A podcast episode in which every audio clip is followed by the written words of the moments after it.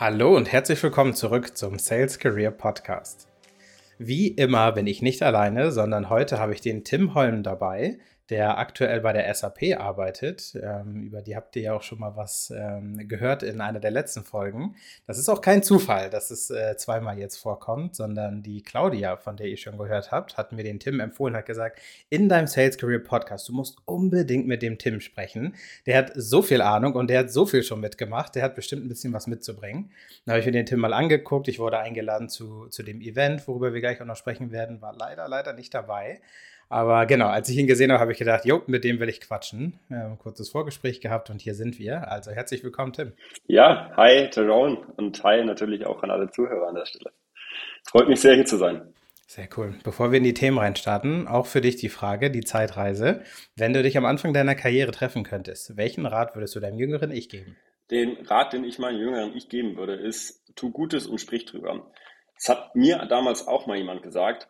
Und wie sollen andere von deiner Arbeit oder von deinem Tun irgendwie mitbekommen, wenn du nicht drüber sprichst?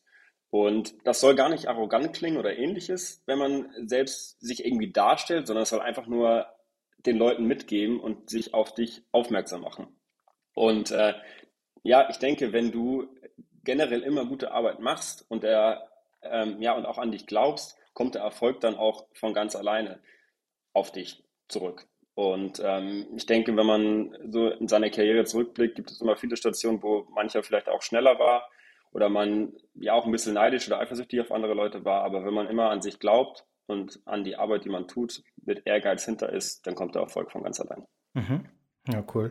Das hört sich gerade, du hast es gerade noch mal so ein bisschen korrigiert, dass es nicht arrogant klingen soll, weil normalerweise würde man auch sagen, ne, wenn jetzt jemand rumrennt und irgendwas tut und die ganze Zeit darüber spricht, so, oh, ich habe dies gemacht, ich habe das gemacht, ich bin der Beste, dann ist es natürlich immer ein bisschen, hm, nicht so cool. Aber wie du schon sagst, so ein bisschen einfach nur darauf aufmerksam machen, damit es gesehen wird und man das nicht einfach alles für sich selber macht. Ist wahrscheinlich auch ein cooler Tipp. Ja, genau. Ich, ich denke, das ist ja auch so ein bisschen die Kunst des Vertrieblers, dass, dass man da so ein bisschen einen Weg findet, wie man die Message rüberbringt. Und das ist ganz wichtig, dass natürlich das Ziel da nicht ist, sich immer als der Geilste darzustellen. Mhm, ja, absolut. Cool. Jetzt, bevor wir zu tief reintauchen, wollen wir erstmal den Hörerinnen Chance geben, dich kennenzulernen. Also ähm, stell dich doch ganz kurz selbst vor. Ja, danke. Ich bin der Tim, Tim Holm. Ich bin 29 Jahre alt, wohne inzwischen in Husum. Ich komme gebürtig aus Jetzt habe ich gerade Husum gesagt. Ich komme gebürtig aus Husum. Wohnen tue ich inzwischen in Hamburg. Okay. Äh, ja, einfach so verankert mit meiner Heimatstadt. Nee, sei es drum. Ähm, ich genau, bin in Husum geboren. Ich wohne in Hamburg. Ich habe mehrere Stationen gehabt äh, in Zürich. Ich habe in Heidelberg und Mannheim gewohnt. Und jetzt quasi so ein bisschen back to the roots äh, nach Hamburg. Und äh, in meiner Freizeit habe ich mal gerne ähm, in den Bergen meine Zeit verbracht mit dem Mountainbike. Das ist in Hamburg ein bisschen schwierig. Deswegen bin ich umgestiegen aufs Segeln. Und damit meine ich das Segeln auf dem Wasser. Ja. Mhm. Vielleicht nochmal ein wichtiger Side-Note, wo wir später noch zu kommen. Okay, gespannt.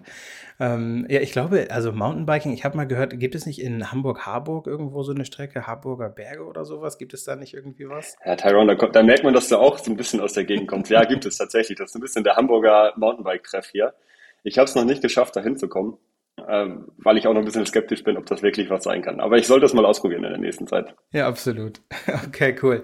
Dann ähm, lass uns doch mal in deinen, deinen Karriereweg so ein bisschen reinspringen, ganz, ganz am Anfang. Was hast du eigentlich gemacht, bevor du im Vertrieb gelandet bist? Ja, also ich habe äh, in Husum mein Abitur gemacht und dann direkt nach dem Abitur bin ich nach Mannheim gezogen. Das war meine erste ICE-Fahrt weiter als Hamburg nur mal so äh, dazu gemerkt, ja, dass ich aus Schleswig-Holstein rausgekommen bin. Hab dann drei Jahre ein duales Studium bei der SAP gemacht. Also quasi, was dann auch dann auch mein, mein erster richtiger Arbeitgeber war in dem Bereich Wirtschaftsinformatik. Und bevor ich allerdings studiert habe, habe ich in Husum, ich glaube, seitdem ich 15, 16 war, ich weiß gar nicht mehr genau, äh, in einer Modekette oder einem Modehaus in Husum gearbeitet. Zuerst war ich da so, das nennt sich Läufer, da habe ich Klamotten von A nach B gebracht. Und irgendwann habe ich da tatsächlich auch im Vertrieb gearbeitet, nämlich unten auf der Modefläche, habe Fashion, Fashion Sachen verkauft.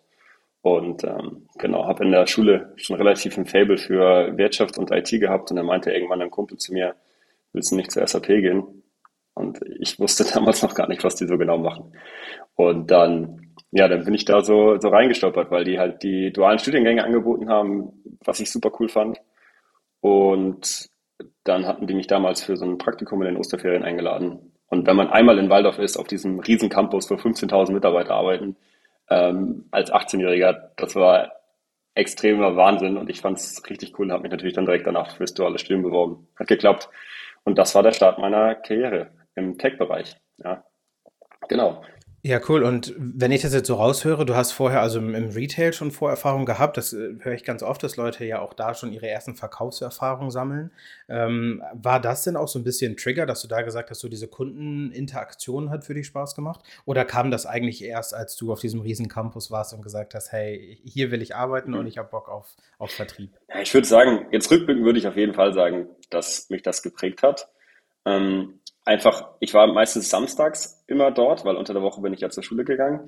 Und wir hatten jeden Samstag, oder die hatten es immer, aber Samstag war natürlich der, der frequentierteste Tag in der Woche, so Listen, wo aufgelistet worden ist, welcher Mitarbeiter auf der Fläche zu wie viel Umsatz beigetragen hat, indem man halt seine Personalnummer auf das Etikett geschrieben hat. Und da hatte ich schon immer den Ansporn, immer oben mit dabei zu sein. Und ich habe halt nichts dafür bekommen. Ja, also es die anderen Leute haben Provision dafür bekommen, die festangestellt, weil ich war halt einfach nur just for fun da und fand es cool, ganz oben zu stehen. Und das, also das hat sich irgendwie so durchgezogen und ich glaube, ja, jetzt, dass es wirklich prägend war, dass ich da schon äh, mit so jungen Jahren quasi die ersten, ja, Vertriebsfähigkeiten gelernt habe. Und ich meine, ich mit 15, 16 bin ich da auf der Fläche rumgelaufen und musste die Leute ansprechen, hey, kann ich ihnen irgendwie weiterhelfen oder denen dann noch einen Schal zu dem T-Shirt verkaufen. Das sind natürlich alles so, so Skills, die jetzt auch notwendig sind, nur natürlich im viel größeren Stil.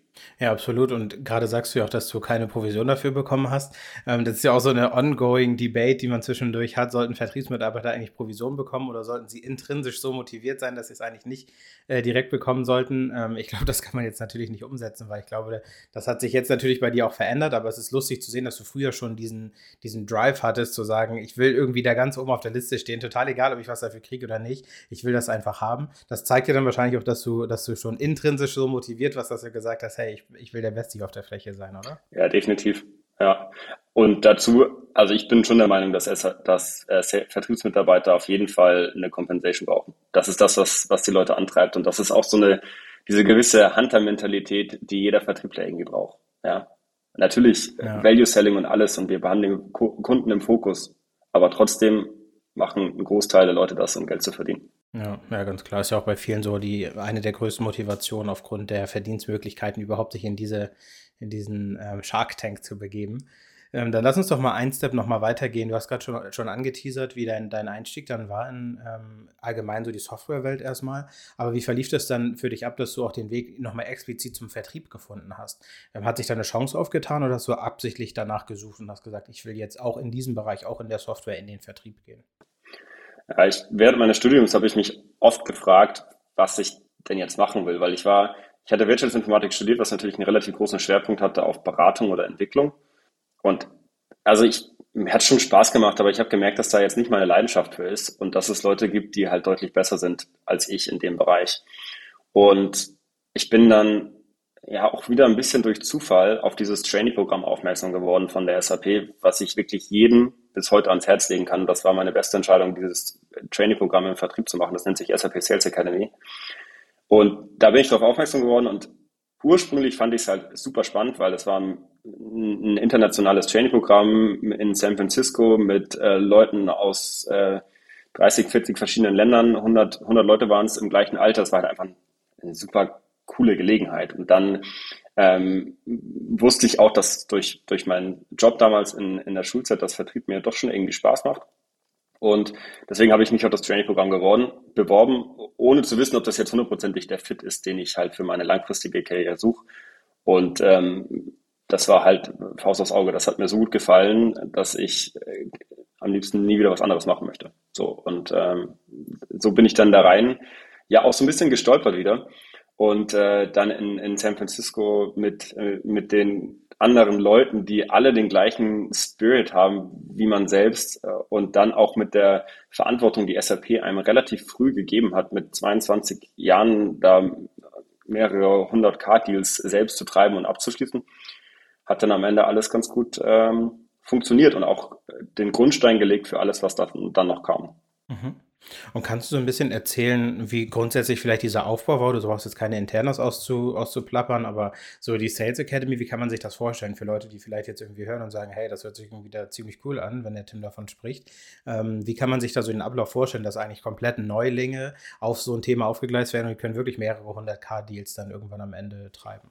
Ja, also das ist ein neunmonatiges Programm was äh, in unterschiedlichen Rotations gegliedert ist, nämlich einmal in Praxis-Rotations, wo man quasi, an, also während der gesamten Zeit ist man einer Abteilung in dem Land, in dem man arbeitet, zugeordnet, wo man auch entsprechend Vertriebstätigkeiten wahrnimmt, meistens im Tandem mitläuft und natürlich so seine ersten Vertriebserfahrungen sammelt.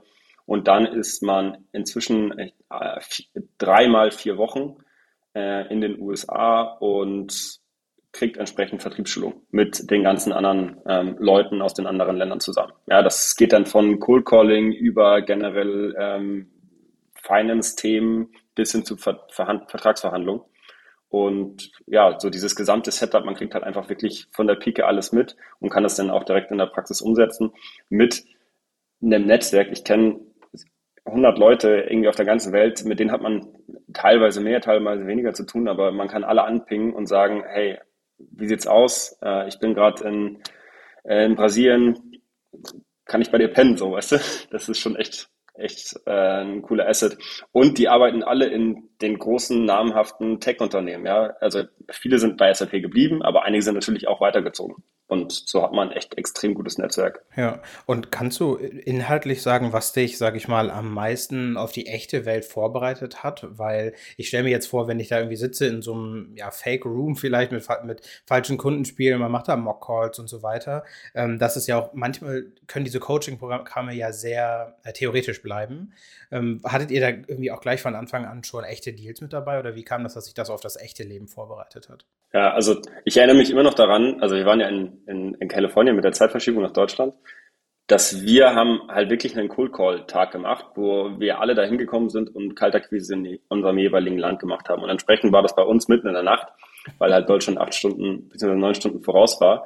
Und da haben wir halt, wir haben nicht irgendwie getan, dass also so irgendwie rollenspielmäßig, dass wir jemanden anrufen, sondern wir haben wirkliche Kunden angerufen und dabei halt gelernt. Das war schon mal ein Thema. Plus, wir sind ja alle vier Wochen zurück in unsere Market Unit in den Vertriebsteams gewesen und konnten quasi das, was wir theoretisch gelernt haben, direkt anwenden. Und je nachdem, was man, was man natürlich dann auch für Mentoren hatte in dem Zielland, ja, manche waren so cool und haben halt schon direkt Kunden oder, oder Deals gegeben, wo sie gesagt haben, hier, probier dich aus und äh, guck, dass du das irgendwie closen kannst. Mhm. Spannend. Und vielleicht der dritte Punkt ist, dass SAP nicht so ein Konzept hat wie jetzt Salesforce oder andere, wo man, da ist ja der Weg, dass man als SDA startet, dann BDA wird und dann irgendwann AE. Bei SAP ist man direkt AE. Ja? Und dann kriegt man halt entsprechend Kunden und ich, ich war da, am Ende war ich 22 fertig und hatte halt äh, einige, ja, im, im Wesentlichen Retail-Kunden, die ich dann betreut habe. Und dann hieß es halt, ja, hier hast du eine Million Quote, jetzt guck mal, wie du es hinbekommst. Jetzt geht's los. Und da wirst du natürlich erstmal ins kalte Wasser geworfen, aber es funktioniert am Ende. Genau. Ja. Ja, das finde ich besonders spannend, weil genau der Punkt ist mir aufgefallen, dass du gerade gesagt hast, ihr habt damals Cold Calling geübt, auch in eure, ähm, in eure Märkte. Dann bist du zurückgekommen, aber warst direkt eigentlich Account Executive. Ähm, das heißt, theoretisch hast du einen großen Part übersprungen, den andere jetzt vielleicht gerade machen oder den sie halt zum, auf dem Weg zum AI machen mussten. Gleichzeitig hat man euch aber trotzdem das Handwerk beigebracht. Ne? Also man hat nicht gesagt, wir setzen jetzt einfach Leute hin, die satt sind und irgendwie sagen, wir werden hier einfach die Deals auf den Tisch gelegt, sondern das sind auch Leute, die mal, sag ich mal, durch den Scheuersack gegangen sind. Ne? Würdest du sagen, das hat dir geholfen, auch später dann in die Deals reinzugehen? Ja, definitiv. Weil ich finde, das ist unheimlich wichtig, und das hat mir auch so mein Werdegang gezeigt, dass man den Job halt von der Pike auf lernt. Dass man genau weiß, wie das ist, zehn Kunden anzurufen und neunmal äh, quasi eine Ablehnung zu bekommen, wenn angeschrieben werden oder einfach aufgelegt werden. Ich meine, du kennst es auch. Äh, plus plus äh, kleinere Deals zu verhandeln, größere Deals. Also ich finde, das ist unheimlich wichtig, dass man einmal das alles durchgemacht hat. Und deswegen würde ich schon sagen, dass, ja. dass einem das viel gibt und es jedem an die Hand geben möchte, nicht zum Beispiel zu schnell Manager zu werden oder zu schnell AE. Ja, das alles davor hat auch alles seinen Sinn. Ja. Mhm. Und inzwischen bist du ja, wenn ich es richtig verstanden habe, leitest du auch ein Team bei der SAP und ähm, da ist ja einiges dazwischen passiert. Du bist jetzt ja schon seit acht Jahren dabei. Ähm, vielleicht, bevor wir darauf äh, eingehen, dass du jetzt tatsächlich acht Jahre dabei bist, was würdest du sagen, wie war so deine Entwicklung in der Zeit? Kannst du da mal so eine, so eine Zusammenfassung geben, wie du da, sag ich mal, angefangen hast nach der Sales Academy und wie sich das dann entwickelt hat, dass du heute da stehen kannst, wo du stehst? Ja, gerne. Also ich bin damals nach der, nach der Sales Academy, habe ich angefangen im Specialized Sales und war für die Analytics-Produkte zuständig und ähm, ja, Analytics, Data Warehouse Management, äh, Unternehmensplanung. Und da hatte man natürlich erstmal so einen abgekapselten Bereich, für den man zuständig war. Man hat sich so ein bisschen, ja, wirklich Spezialwissen angeeignet. Man war da Experte, der in Deals dazugeholt wurde, wenn es darum ging. Was ich besonders gut fand, weil man hatte noch nicht, noch nicht so viel Vertriebserfahrung, man konnte aber sich sehr gut ähm, behaupten in dem Account-Team, indem man halt einfach sehr schnell sich sehr gutes Produktwissen aufbaut und da vielleicht auch sehr viel selbst macht. Ja, sprich Demos ähm, oder halt auch mal in eine technische Diskussion mit, geht mit dem Kunden was ich sehr wichtig finde, weil man sich dadurch auch sehr viel Zeit spart im Nachgang, ja, bevor man immer warten muss, bis man jetzt ein Pre-Sales-Ressource oder ähnliches bekommt. Und da würde ich sagen, habe ich relativ früh gelernt, ähm, halt Demos selbst zu machen äh, und mir wirklich schnell Sachen anzueignen äh, zu dem Produkt, was ich verkaufe. Ich glaube, das ist auch unheimlich wichtig. Und dann im nächsten Schritt wollte ich eigentlich meinen Master machen. Äh, ich habe nur einen Bachelor und dann äh, habe ich da habe ich dann eine Stelle bekommen, das wäre so eine PMO-Stelle gewesen. Und nach zwei Wochen habe ich gemerkt, nee, das ist es überhaupt nicht für mich. Ich fühle mich überhaupt nicht wohl. Ich brauche diesen Drive, ich brauche diesen Quartalsdruck, ich brauche die Deals, ich brauche die Kundenkontakt. Und dann bin ich damals zu meinem Manager, der mich dann eingestellt hat, hingegangen und gesagt, hey, ähm, gib, gib mir wieder, ich will wieder einen Vertrieb, das mit dem Master überlege ich mir nochmal. Und dann hat er mir die Möglichkeit gegeben, äh, entweder eine Vertriebsstelle in Deutschland oder in der Schweiz anzunehmen. Und äh, dann bin ich quasi ja irgendwie innerhalb von zwei, drei Wochen nach Zürich gezogen für die SAP und habe da auch einen neuen Produktbereich übernommen, der auch wiederum sehr für sich stand. Das, das nennt sich HANA Enterprise Cloud. Es ging darum, die großen ERP-Kunden in, in die Cloud zu bringen, was ein riesengroßes Projekt ist, weil das ERP ist das Kernsystem des Kunden. Das überführt man nicht mal eben äh, in die Cloud und äh, standardisiert ist das in der Welt schon gar nicht. Es hat mir erstmal viel gebracht, so in eine neue Market Unit, ne, neue Erfahrung sammeln, komplett. Man denkt, es ist eine Company, aber in einem anderen Land zu arbeiten, auch wenn es nur in Anführungsstrichen die Schweiz ist, ist dann doch nochmal wieder was anderes. Und ähm, man diskutiert halt nicht nur, wie, ähm, ja, wie bildet man jetzt eine Commerce-Lösung ab und wie äh, kann der Kunde, das ist nicht so nahbar, will ich damit sagen. Also wenn man ein ERP ablöst, geht es darum, Bits und Bytes zu diskutieren. Ähm, wie viel Database Storage braucht man, was für ein Disaster Recovery hat man und äh, wie sieht eigentlich die gesamte Migration äh, von, den, von der gesamten Systemlandschaft aus? Und da sprechen wir nicht nur über ein ERP, sondern über auch Supply Chain Lösungen, HR Lösungen, also quasi die gesamte Palette von SAP. Und das war unheimlich spannend für die gesamte Strukturierung von IT-Projekten, würde ich sagen. Plus, ähm, das sind halt wirklich große Deals gewesen, weil es um die Kernlandschaft eines Kunden geht. Und das, das hat, äh, hat mir sehr viel, ja, einfach auch Grundwissen zu IT-Projekten gegeben. Dazu, by the way, habe ich auch Claudia kennengelernt, die du in einem Intro genannt hattest, weil sie ja auch äh, für die mhm. SAP in der Schweiz arbeitet und so hatten wir uns äh, kennengelernt. Und äh, super, dass sie da auch so positiv über mich berichtet. Hat mich sehr gefreut. Und ähm, dann hatte ich ein kleines, äh, also da, also bei der SAP in der Schweiz habe ich dann irgendwann auch die strategischen Großkunden in der Schweiz betreut. Immer noch, das ist immer noch eine Specialized Sales Rolle gewesen. Und dann habe ich quasi ja doch schon echt ein Dreivierteljahr überlegt, äh, weil ich schon immer Pilot werden wollte. Und ich hatte mich während meiner Zeit in der Schweiz bei der Lufthansa als Pilot beworben. Und während ähm, da muss ich jetzt nochmal wieder zurückgehen. Ich hatte mich damals, als ich mir unsicher war während meines Studiums, okay, will ich jetzt Vertrieb machen, will ich nicht, was mache ich eigentlich, habe ich mich schon bei der Lufthansa beworben. Und da hatte ich den ersten Test bestanden. Die Lufthansa hatte das dann irgendwann on hold gepackt und dann habe ich so meinen Weg bei der SAP bestritten. Und äh, dann, wie es halt so ist, bin ich in der Schweiz eigentlich mega happy, kommen die auf einmal um die Ecke und sagen, hey, willst du nicht doch wieder Pilot werden? Wir haben unseren Bewerbungskanal wieder aufgemacht. Schlechtestes Timing ever. Und äh, absolut, absolut. Und ich war dann eigentlich so, nee, eigentlich bin ich ganz happy. Und, ähm, und wie der Zufall so will, ähm, sitze ich dann bei einem Weihnachtsdinner neben einem Piloten, liebe Grüße Philipp an der Stelle, und der erzählt, äh, dass er seinen Job bei der, bei der Bank hingeschmissen hat und jetzt Pilot wird. Und ich dann so, oh nee, ey, das kann es doch nicht sein. Und dann äh, habe ich mich halt für den Test, habe ich mich halt für den Test ähm, ja, eingeschrieben quasi und habe das dann hier in Hamburg gemacht und dann habe ich das auch noch bestanden und dann habe ich da echt ein Dreivierteljahr überlegt, ob ich das jetzt mache oder nicht, weil ich mega happy war im Vertrieb. Und dann habe ich tatsächlich am Ende gesagt, now or never, ich mache das jetzt einfach, weil mich der Gedanke nicht losgelassen hat und dachte dann auch immer so, ja, wenn es halt nicht läuft, dann kann ich ja immer wieder zurückgehen, auch wenn es eine große finanzielle Belastung an der Stelle ist. Aber wenn man, ich würde mal sagen, wenn man einmal im Tech-Bereich ist, plus ist es ja auch irgendwie eine persönliche Stärke, dann diese, so eine Entscheidung zu treffen, kann ich immer wieder zurückgehen. Hat aber dazu geführt, dass ich dann ähm, quasi 20, 20 meinen Job bei SAP gekündigt habe, zurück nach Deutschland gezogen bin. Also äh, erstmal zwangsläufig zurück nach Deutschland, weil Corona ausgebrochen ist und ich im, im März dann nach Hamburg gezogen bin und dachte, ja, gucken wir mal, was passiert, aber meinen Job schon gekündigt. Und dann, äh, lange Rede, war ich halt erstmal arbeitslos, weil die Lufthansa hatte die Flugschule geschlossen ich hatte meinen Arbeitsvertrag gekündigt und äh, ich war mir auch gar nicht mehr so sicher, was ich eigentlich machen will. So, das äh, erstmal dann, das war mhm. März 2020. Also was habe ich mir rückblickend gedacht, was ist das für ein Schicksal, dass man Pilot werden will und dann bricht Corona aus und ja. Also, ich habe noch diese, ja. ich habe noch diesen Schulungsvertrag. Ich durfte den von der Lufthansa nicht unterschreiben. Also, weil die das halt erst drei Monate früher rausgehen. Deswegen habe ich meinen Job gekündigt und dachte, was soll denn groß passieren? Ja. Jetzt passiert tatsächlich oh das, wo niemand dran denkt. Aber gut.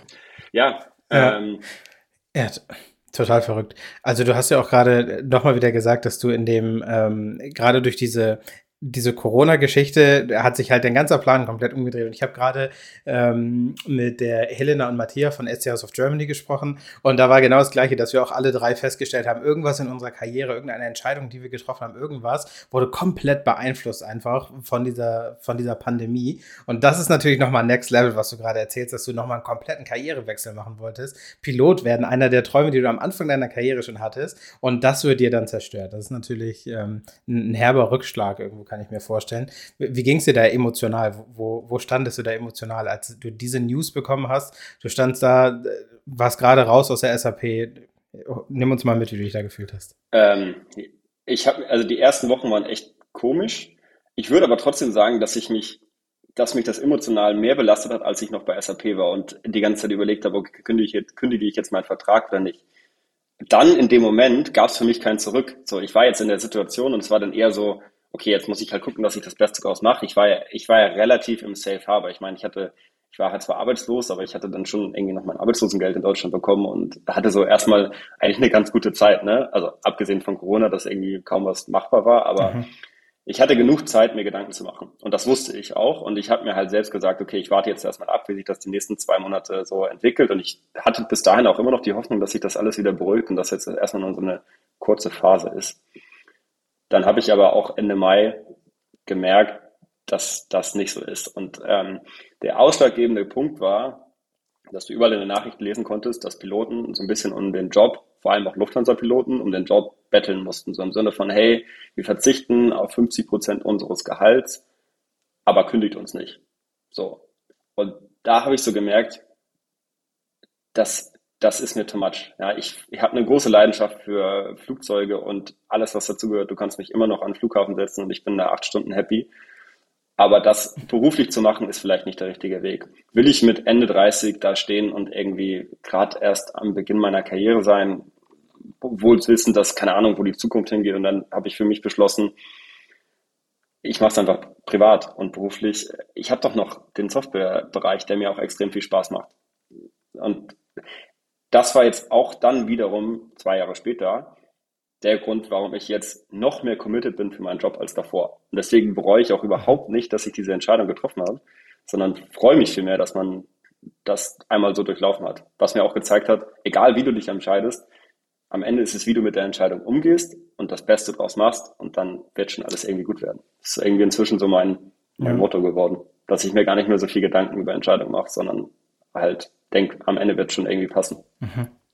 Und das war dann wahrscheinlich auch der, der Zeitpunkt, als du gemerkt hast, ähm, das, das Fliegen auf der einen Seite ist irgendwie privat ganz cool, aber du konntest es für dich beruflich abhaken und konntest sagen, jetzt bin ich halt, witzigerweise hieß dein Event ja auch so Commit Now, ähm, bin ich so committed, dass ich, ja. dass ich jetzt in diesem Bereich bleibe. Und ähm, erzähl mal, wie du, das war ja wahrscheinlich auch ein bisschen emotionaler Rollercoaster, dass du dann zurückgekommen bist in, in Tech Sales, aber ähm, wie bist du dann wieder reingekommen, nachdem du kurzzeitig draußen warst? Ja, ich habe mir dann, ich habe mir dann überlegt, und generell, was ich auch jedem mit ans Herz geben kann, ich setze mich oft hin und schreibe meine Gedanken einfach mal auf ein, auf ein Stück Papier, so dass ich diesen ganzen Wirrwarr irgendwie ein bisschen versuchen zu sortieren kann. Und so habe ich es halt auch gemacht. Und mhm. ähm, am Ende sind halt drei oder vier Unternehmen rausgekommen, wo ich dachte, hey, jetzt bin ich mal draußen. Was will ich eigentlich sehen? Klar, SAP ist super spannend und ich bin ja auch im Guten gegangen. Also das heißt, ich hätte da schon irgendwie wieder zurückgehen können. Habe mir aber bewusst überlegt halt nochmal was anderes zu sehen. Weil wenn man jetzt schon mal draußen ist nach so langer Zeit, äh, man ist da mit einem Paukenschlag raus, da will man auch nicht ja, direkt wieder zurückgehen. Und dann habe ich mir halt drei Unternehmen oder eigentlich zwei. Ich wollte immer zu Google, ähm, zu GCP, weil es auch ganz gut gepasst hat. Ja, weil SAP-Systeme auf GCP, ich wusste genau, wie die Deals laufen. Das wäre halt einfach passend gewesen. Und ähm, Celonis fand ich noch super spannend, weil da gerade dieser Startup-Gedanke rauskam. Und Celonis hat es leider nicht geklappt, weil ich aus Hamburg nicht wegziehen wollte. Ja, deswegen fielen die so ein bisschen raus. Und ähm, dann habe ich noch, was auch eher erstmal Zufall war, äh, mit Salesforce gesprochen. Einfach, weil dem, ich meine, wenn man bei SAP arbeitet, dann ist da schon so ein, also wenn man mit SAP committed ist, denkt man jetzt nicht im ersten Moment dran, ich will jetzt bei Salesforce arbeiten, muss man so zu formulieren. Ich wollte es trotzdem einmal, mhm. ich wollte mal die Leute kennenlernen, wie die so ist, wie das Unternehmen so tickt und ich hatte einen Headhunter-Request vor einem Jahr oder sowas bei LinkedIn gehabt und habe hab, äh, mich dann entsprechend bei ihr gemeldet und äh, bin in das Gespräch gegangen und ich war dann echt sehr positiv überrascht, muss ich sagen, ja, von äh, vor allem meiner Hiring Managerin von damals, und ähm, von dem Team und der Möglichkeit, dass ich die Otto-Gruppe in Hamburg betreuen darf als strategischen Großkunden. Was ich immer mal machen wollte, ich war davor in Specialized Sales Rollen, ich wollte gerne eine Generalistenrolle und einen strategischen Kunden betreuen und so hat es halt alles gepasst. Und äh, dass sie mir halt auch in den jungen Jahren wieder die Verantwortung gegeben haben und das Vertrauen, so einen großen Kunden zu betreuen, fand ich damals spannend. Wohingegen Google mir das irgendwie nicht abgenommen hat und ich denen gesagt habe, ich habe da SAP schon immer Großkunden betreut, aber die wollten mich halt in, in den äh, Mid-Market-Bereich packen, was ich irgendwie nicht so smart fand und dachte, ja, wenn ihr mir das Vertrauen nicht gebt, plus dass bei Salesforce alles gepasst hat, habe ich mich dann am Ende dafür entschieden. Und das war echt eine gute Entscheidung. Und ähm, auch ich da nochmal Props raus an das, an das Salesforce-Team, an meine Manager und an die Leute, die ich hatte. Das war echt eine schöne Zeit, die ich hatte. Ja, jetzt sprichst du ja schon in der Vergangenheitsform. Lass uns direkt den, den Drive mitnehmen. Ähm, inzwischen werde ich, werde ich bei LinkedIn abchecken wird, bist du äh, wieder bei der SAP, bist jetzt ja in einem, in einem neuen Team gelandet. Ähm, und du hattest im Vorgespräch schon mal ein bisschen erzählt, dass es auch eine, eine Entwicklung bei dir selber war, was da alles passiert ist und ähm, warum der Abstand vielleicht auch gut getan hat, etc. Nimm uns doch mal mit, wie es dann zu dieser Entscheidung kam. Ja, gerne. Also ich würde sagen, dass ich echt bei Salesforce ein, ein super Team hatte und auch ähm, sowohl meine Managerin, die mich eingestellt hat, als auch die, die, äh, die Annika, die ich danach hatte, das waren einfach, ich würde sagen, ich habe da viel mitgenommen, auch wie ich jetzt mein Team führe. Und ähm, das hat die Entscheidung natürlich schon schwer gemacht. Aber warum bin ich letztlich auch wieder zurück zur SAP gegangen und habe der Salesforce nach eineinhalb Jahren wieder den Rücken gekehrt? Ich würde mal sagen, das sind ungefähr, ja, es sind eigentlich drei Gründe, weil ich glaube, die, die SAP gerade im CX und CM-Bereich wird einfach unterschätzt, weil SAP immer diesen Stempel drauf hat, ah, ja, schon fast, ich muss gerade fast schmunzeln, ja, altes deutsches äh, konservatives Unternehmen, aber dabei ist SAP ja ein großes weltweites Tech-Unternehmen. Aber so eine Tech-Branche wird immer nur dieses alte ERP-System gesehen von der SAP und das ist halt einfach nicht so. Und ich glaube, dass da sehr, sehr viel Potenzial hintersteckt, was aktuell vom Markt nicht gesehen wird. Und das hat dazu geführt, dass ich da eine riesengroße Chance sehe und ich halt auch sehr danach strebe, eine Herausforderung anzunehmen und mich nicht in ein gemachtes Nest setzen möchte. Und ich glaube, hier kann ich als junge Person auch noch was bewirken und verändern. Und das war im Wesentlichen der Grund, warum ich mich dazu entschieden habe. Ähm, plus äh, die persönliche Weiterentwicklung mit einer internationalen Rolle, plus Führungsverantwortung, was ich in der Form ja auch noch nicht hatte. Und das dritte ist, ähm, dass ja, das ist einfach ein, ich kannte das Team. Ich wusste da, wo ich reingehe, ich kannte die Leute und äh, ich wusste, wenn ich da reingehe, werde ich den Support und, das, und, und die Unterstützung bekomme, die ich auch brauche, um langfristig zu wachsen. Und deswegen freue ich mich sehr, mhm. in meiner jetzigen Rolle wieder zu sein. Und äh, hier hatte ich wirklich einen guten Start. Ja.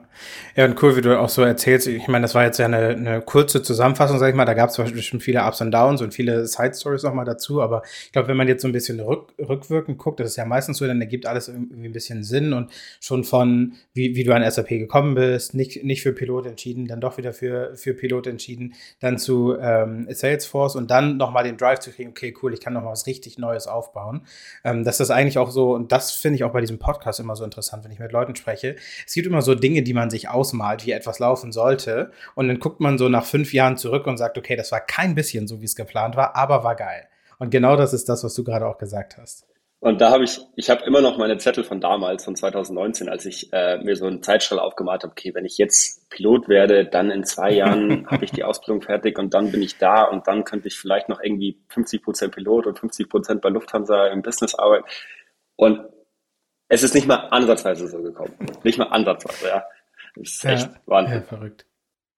Ähm, lass uns noch mal bitte auf eine Sache zurückgehen. Und zwar ähm, hattest du vorhin so ein bisschen erzählt, dass wir, ähm, dass du bei, bei SAP natürlich auch dafür verantwortlich warst. Ich sage jetzt mal einfach das Herz oder eine Operation am offenen Herzen durchzuführen. Ja, also ein ERP-System, wo HR-Lösungen dranhängen, Supply Chain-Lösungen und so weiter. Da habe ich mir noch eine Sache aufgeschrieben, über die ich unbedingt mit dir noch sprechen will. Ähm, mhm wie geht man an so etwas heran, wenn das jetzt nicht einfach nur darum geht, hey, ich habe hier irgendwie ein kleines süßes Tool, ähm, das kannst du überall ranflanschen und das gibt dir ein kleines Nice-to-have-Feeling dazu, löst dir ein Problem, wie auch immer, sondern wenn du wirklich an das Herz eines Unternehmens gehst. Ähm, wie in aller Herrgottsnamen kann man an so einen Deal rangehen? Ja, also generell ist es was ich gemerkt habe, ist erstmal super viel, und das hat, gut, das hat am Ende auch bei den kleineren Deals, aber es ist unheimlich wichtig, Vertrauen aufzubauen und auch schon das Vertrauen, was ein Kunde in der Vergangenheit mit den Lösungen hatte, mit dem ERP-System, mit SAP an sich, war unheimlich wichtig. Und man muss, man muss sich sehr, sehr viel Zeit nehmen, den Kunden zu verstehen und die IT-Landschaft zu verstehen, mit Workshops, wie heißt ihr eure Systeme, wo liegen die, was können wir wann migrieren, wann könnt ihr überhaupt migrieren, was sind eure Zeitpunkte. Also dieses es ist nicht im Sinne von, hey, ähm, ich habe hier ein cooles Produkt, willst du zehn Lizenzen kaufen, sondern gerade bei, bei so diesen Kernsystemen wie einem ERP und dann die Transformation in die Cloud geht es halt wirklich drum, die, das Projekt mehr zu verstehen. Also man wird nicht, man verkauft nicht nur Lizenzen, sondern man verkauft eigentlich das gesamte Projekt. Und ich glaube, und das hilft mir bis heute, wo ich eher wieder ein bisschen weggegangen bin von, äh, von ERP-Vertrieb und ähnlichem, aber von Punkt 1, von Tag 1 ist es unheimlich wichtig, dem Kunden das Gefühl zu geben, wenn du dich für uns entscheidest, wird das Projekt erfolgreich sein. Und das kannst du nur, indem du Zeit investierst, dem Kunden aufzuzeigen, wie dieses Projekt funktioniert. Also das heißt, ähm, wie, welche Prozesse migrieren wir wann? Was sind genau deine Anforderungen? Was willst du am Ende sehen? Welche Ressourcen hast du? Welche Ressourcen müssen wir stemmen? Was ähm, findet zu welchem Zeitpunkt statt und dann am Ende auch natürlich ein, ein Dollarzeichen da irgendwie hinterzuschreiben. Weil der Kunde will am Ende nicht nur wissen, okay, wie viel kosten mich die Lizenzen, sondern wie viel kostet mich das Projekt in drei, in fünf Jahren und wie viel spare ich dadurch ein.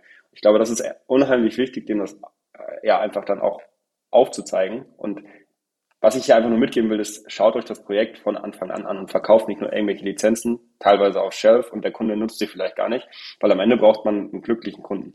Und ähm, ja, das, wie man sowas startet, ist einfach mit Workshops den Kunden wirklich aufzuzeigen, so funktioniert es auf einer Projektseite. Mhm. Da merkt man wieder, dass es in dieser, in dieser Ebene, sag ich mal, im, im Enterprise-Bereich, hat es irgendwie extrem wenig damit zu tun, irgendwelche Closing-Techniken oder ähm, was sollte ich nach welcher Demo, welche, äh, was weiß ich, welches Slide, welches Video schicke ich an wen raus. Da geht es überhaupt nicht drum, ne? sondern es geht so ein bisschen um das Vertrauen in die Marke auf der einen Seite, aber vor allem auch das Vertrauen zu dem Seller. Das hast du ja gerade auch gesagt. Ne? Also das Vertrauen muss da sein, das Verständnis muss da sein, das Projekt muss einmal durchdacht sein. Das hat irgendwie ganz viel mit, mit Soft Facts zu tun, mit ich mache meine Hausaufgaben und überhaupt nichts mit irgendwelchen sleazy Sales Tactics, die einem ja immer so als Vertriebler ähm, ja, untergeschoben werden. Ja, stimmt. Würde ich so unterschreiben. Also ich glaube, die größten Wertschätzung vom Kunden habe ich bekommen, wenn ich ihm abends um 10 irgendwelche E-Mails noch geschickt habe mit Informationen, die ich ihm versprochen habe, wenn ich mein Wort eingehalten habe, wenn er merkt, ich tue alles dafür, dass, dass, dass der Kunde am Ende das erreicht, was er möchte. Und ich glaube, das war, ja, das, das macht es am Ende aus. Das ist ja, ist ja People-Business. Und am Ende brauchst du das Vertrauen vom Kunden. Und wenn du das nicht hast, dann kannst du noch das geilste Produkt haben, aus meiner Sicht. Mhm. Und ähm, ja. auch dieses Vertrauen, ich wollte es nochmal kurz erwähnen, ähm, bei dem Punkt gerade, weil ich da immer noch heute dran zurückdenke. Ich hatte mal einen Deal auch in der Schweiz, der war unheimlich wichtig für die Market Unit und der ist mir am Ende geslippt von Q3 ins Q4 rein. Und ich weiß noch, dass ich am 1. Oktober da, oder ja, ich, ich wusste es am 30. schon, dass er nicht unterschreibt. Und ich saß bei mir zu Hause auf der Couch und habe eine Liste gemacht mit dem, was ich die letzten sechs Monate gut gemacht habe und schlecht gemacht habe und war quasi, habe mir ein bisschen an mir selbst gezweifelt, warum das jetzt so passiert ist und wie soll ich nochmal meine Quote Ende des Jahres und ich werde hier von der Marketing gerupft, weil ich habe den Deal auf Commit gehabt und das war so mein erster großer Millionendeal, der dann wirklich, wo auch alle von abhängig waren. Und was ich damit, und warum ist der geslippt? Genau, weil ich das Migrationsthema beim Kunden unterschätzt habe. Ja, und dann, ne, fünf Tage vor Quartalsende hat er halt gesagt, ja, ich unterschreibe den Deal nicht, solange ich nicht weiß, wie viel mir die Migration mich am Ende kostet. Und ich glaube, das ist, war für heute bis immer das größte Learning für mich. Bring alle, also versuch nicht irgendwas zu verschweigen in der Hoffnung, dass du den Deal rund, dass du den Deal zur Unterschrift bekommst. Am Ende fällt es dir wieder auf die Füße. Ja. ja, gerade weil so ein Thema wie eine Migration natürlich auch nichts, was nichts ist, was du irgendwie innerhalb von fünf Tagen noch mal eben äh, erklärt kriegst oder so, ne? Sondern da musst du ja wieder einen Deep Dive machen, da musst du dir wieder ganz genau angucken, was ist hier eigentlich Sache. Ähm, Wäre natürlich schön, wenn man das nach Unterschriften machen könnte, aber wie du schon sagst, nichts verheimlichen. Hättest du da, weiß ich nicht, drei Monate vorher dran gedacht, wäre es überhaupt kein Thema gewesen. Also das Learning kann ich gut nachvollziehen. Ja, ist wie beim Segeln, man muss immer vorausschauen denken, weil wenn du in der Situation bist, ist es zu spät. oh ja, das stimmt. Und da geht es sogar tatsächlich um Leben und Tod. Und jetzt weiß ich übrigens auch, warum du vorhin gesagt hast, äh, dass du jetzt gerade segelst auf dem Wasser und dass es nachher nochmal aufkommen wird. Ich musste mir das hier aufschreiben, um was es da geht, aber es war Segeln in, im Wasser und Segeln in der Luft wahrscheinlich, was du jetzt machst, oder? Genau, das stimmt. Weil wenn ich allen erzähle, ja, ich habe jetzt irgendwie Segel als mein neues Hobby entdeckt, denken jeder, ich segel in der Luft. Aber das ist tatsächlich ich, ich will auf jeden Fall noch meine private Fluglizenz machen, aber irgendwie ist das gerade einfach in den Hintergrund gerückt. Ja, wir sollten uns da zusammentun. Ich habe gerade schon gemerkt, wir haben irgendwie zwei Gemeinsamkeiten. Einmal Tech Sales und auch ähm, der, der Wunsch, Pilot zu werden. Ich wollte das nämlich ursprünglich auch mal werden. Zwar Jetpilot bei der Bundeswehr, aber das, das Thema äh, Fliegen ist absolut nicht ähm, vom Tisch bei mir. Immer wenn ich an diesen kleinen Cessnas, heißen sie, glaube ich, vorbeifahre, denke ich immer wieder, irgendwann sitze ich da drin. Ja. Also mal sehen, ob es hier im Norden irgendwo einen coolen Kurs gibt, den wir zusammen machen können. Das wäre doch schön. Das sollten wir auf jeden Fall andenken. Tim, bevor wir zu, zu sehr abbiegen, Bevor wir jetzt zu sehr ab, ähm, abbiegen, erzähl doch noch mal ganz kurz so als letzte Frage. Ähm, ich habe das vorhin einmal ganz kurz erwähnt, dass du ja ein Event auf die Beine gestellt hast, Commit Now, ähm, was jetzt gerade im Juni war.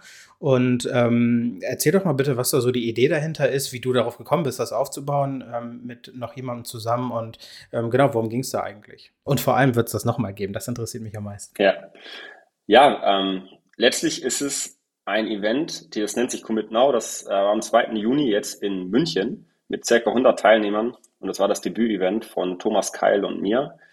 Und entstanden ist das, Thomas und ich kennen uns aus unserer gemeinsamen Zeit in der Schweiz und dann hatten wir lange auch echt gar nicht mehr so viel miteinander zu tun. Und irgendwann kam Thomas auf mich zu und hat auch gemerkt, dass ich so ein bisschen in, in diesem Tech-Sales-Bereich auch irgendwie ein bisschen mehr nach draußen poste und so und hatte gesagt, hey Tim, ich würde so gerne mal auf so ein Tech-Sales-Event gehen, wo einfach Gleichgesinnte wie du und ich zusammenkommen und sich austauschen, voneinander lernen, weil wir halt auch gemerkt haben, wir tauschen uns auch mit so vielen Leuten aus, die irgendwie in der gleichen Situation sind. So wie du jetzt auch den Podcast machst und wir eigentlich normal über unser tägliches Business reden, wollten wir halt so ein Event machen, wo ähm, wir SDRs, BDRs, AEs, aber auch Vertriebsleiter zusammenbekommen und wir quasi eine Community bilden, die das gleiche Mindset haben mit Persönlichkeitsentwicklung, eine, eine Leidenschaft für Software und dann natürlich auch noch für den Vertrieb. Und wir haben gemerkt, sowas in der Form gibt es noch nicht in Deutschland und haben uns halt auf die Fahne geschrieben, ja, lass doch mal gucken, dass wir sowas organisieren. Wir hatten mal ursprünglich 50 Leute auf unserer Liste. Am Ende hatten wir 100, wollten wir 150 haben. Jetzt haben wir 100 geschafft äh, und sind eigentlich ganz zufrieden damit. Und dann hatten wir überlegt, okay, was für große Speaker könnten wir dann mal anfragen. Und dann haben wir zu Weihnachten dem Carsten Maschmeyer eine E-Mail geschrieben, und bis dahin hat eigentlich alles so, ja, lass uns das auf jeden Fall mal planen für nächstes Jahr. Und dann irgendwann Ende Januar hat uns der halt ernsthaft zugesagt. Und wir so, oh shit, jetzt müssen wir halt wirklich liefern. Und haben halt innerhalb von drei Monaten versucht, dieses Event auf die Beine zu stellen. Und das äh, im Mai hatten wir noch ein bisschen, äh, hatten wir viel zu tun, haben es ein bisschen unterschätzt, dass Eventorganisation doch eine Heidenarbeit ist. Aber ja, jetzt hat's geklappt. Und so was unser Resümee war, 100 Leute, coole Vorträge. Na, Carsten Waschmann natürlich war die Keynote, aber auch äh, einen Arjan von Snowflake, ähm, der, der quasi Snowflake hier in Europa mit aufgebaut hat. Super spannend. Denn den, den Eddie von Spriker, den Kai von SAP und ähm, die, die äh, Matthias, die hattest du ja auch im Podcast äh, gemeinsam mit der Nanette im Pod, ähm, und dem Georg über Motivation von anderen und Selbstmotivation. Also echt ein gutes Setup und danach noch ein Biergarten, wo wir echt eine coole Community dann äh, auf, auf die Beine gestellt haben. Und am Ende, das Feedback war, dass jeder happy war. Und deswegen wollen wir es definitiv nächstes Jahr nochmal machen. Wir sind gerade auf der Suche nach noch Speakern. Also wenn du oder irgendjemand, der diesen Podcast hört, noch coole Speaker hat, die wir vielleicht angehen können, dann sehr gerne her damit. Ja, sehr cool. Das ist auch schon etwas, was ich direkt in die Show Notes hauen kann und womit wir das, äh, die Podcast-Folge ähm, ja promoten können. Wir starten einen Aufruf, äh, Speaker für Commit Now 2023. Ähm, wenn mir da jemand einfällt, schicke ich dir jemand rum. Mir kommt da bestimmt eine Idee. Irgendwie, ich, ich will immer Leute quatschen hören. Also ähm, sehr, sehr cool. Dann, äh, Tim, vielen, vielen Dank, dass du das alles mit uns geteilt hast. Ja, perfekt. Und ich hoffe, dass du nächstes Mal auch dabei bist, Tyron. Ja, also wenn du mich auf die VIP-Liste schreibst, überlege ich mir das nochmal. Na, Quatsch. ähm, cool, dann. Muss ich äh, nochmal schauen. Ja, kommt drauf an, welche Speaker du mir schickst. Wir kriegen da schon einen guten Deal hin. Okay, dann äh, Tim, vielen, vielen Dank erstmal, dass du dabei warst, ähm, dass du deine ganze Story mit uns geteilt hast, dass du auch nochmal auf die ganzen Geschichten, ich sag mal, aus, dein, aus deinem Werdegang eingegangen bist und auch nochmal ein paar Enterprise-Deal-Insights ähm, da gelassen hast. Ähm, das heißt, letzte Frage jetzt rüber an dich. The stage is yours. Ähm, erzähl uns was. Was hast du noch für uns? Ja, äh, erstmal Tyrone, vielen, vielen Dank, dass ich hier sein darf. Es hat mir super viel Spaß gemacht. Eine Sache, die, die ich einfach noch gerne nochmal mitgeben möchte, die mich auch selbst beschäftigt und wo ich auch noch nicht perfekt bin, aber versuche das jedes Jahr irgendwie ein bisschen mehr mit einfließen zu lassen, ist das ganze Thema soziale Projekte. Dass wir arbeiten so viel für das ganze, für Vertrieb und wollen irgendwie auch Geld verdienen und ähm, große Millionen Software-Deals machen und irgendwie sind wir, wenn ich auch so viele von meinen Freunden anschaue, sind wir wirklich hier in der Goldgrube gelandet. Und ich bin auch immer noch dankbar, dass ich hier irgendwie so reingerutscht bin in, die, in, in diese ganze Branche, in den Vertrieb. Aber was ich merke, wir können so viel zurückgeben. In den letzten zwei Jahren habe ich immer versucht, ein bisschen meiner Zeit in soziale Projekte zu, zu investieren. Ähm, was ich da einfach sehr zu schätzen weiß, ist das ganze Thema Joblinge. Ja, die, die das noch nicht kennen. Ähm, da gehen wir quasi als ähm, ja, Akademiker, muss, man muss kein Akademiker dafür sein, einfach jemand, der im, im, im Beruf tätig ist, kriegt ein, ähm, ja, ein, ein, eine Person, einen Schüler aus sozial schwächeren Milieu und ist quasi als Mentor für den zuständig. Das habe ich jetzt letztes Jahr einmal gemacht, ich fand es super cool. Ähm, und wird es einfach, es ist nur ein Beispiel. Ja. Wir haben auch äh, Gartenarbeit in, in einem Sozialheim oder sowas gemacht, aber dass man einfach mal sagt, hey, ich habe doch, ich habe doch eigentlich alles, was ich brauche, ich gebe doch mal ein bisschen was zurück. Ich muss selbst noch an mir arbeiten und noch mehr Zeit freischeffeln, weil irgendwie ist man doch immer busy, aber einfach so, Finde ich eine gute Sache. Ja, sehr cool. Das haue ich auf jeden Fall mal in die Show Notes. Ähm, davon habe ich, glaube ich, schon mal gehört. Ich werde es mir auch noch mal anschauen. Ähm, war tatsächlich ein sehr guter Denkanstoß. Ähm, ich nehme das mit. Vielen Dank, dass du das nochmal äh, angebracht hast. Spricht sehr für dich. Ähm, vielen Dank, dass du die Zeit genommen hast, mit uns gesprochen hast und ähm, bis bald. Toll. Und ich sage vielen Dank. Es hat mir super viel Spaß gemacht und dann freue ich mich, dich auf jeden Fall nächstes Jahr auf der Commit zu sehen und ich hoffe davor auch noch mal. sehr cool. Ciao, ciao. Ciao, ciao.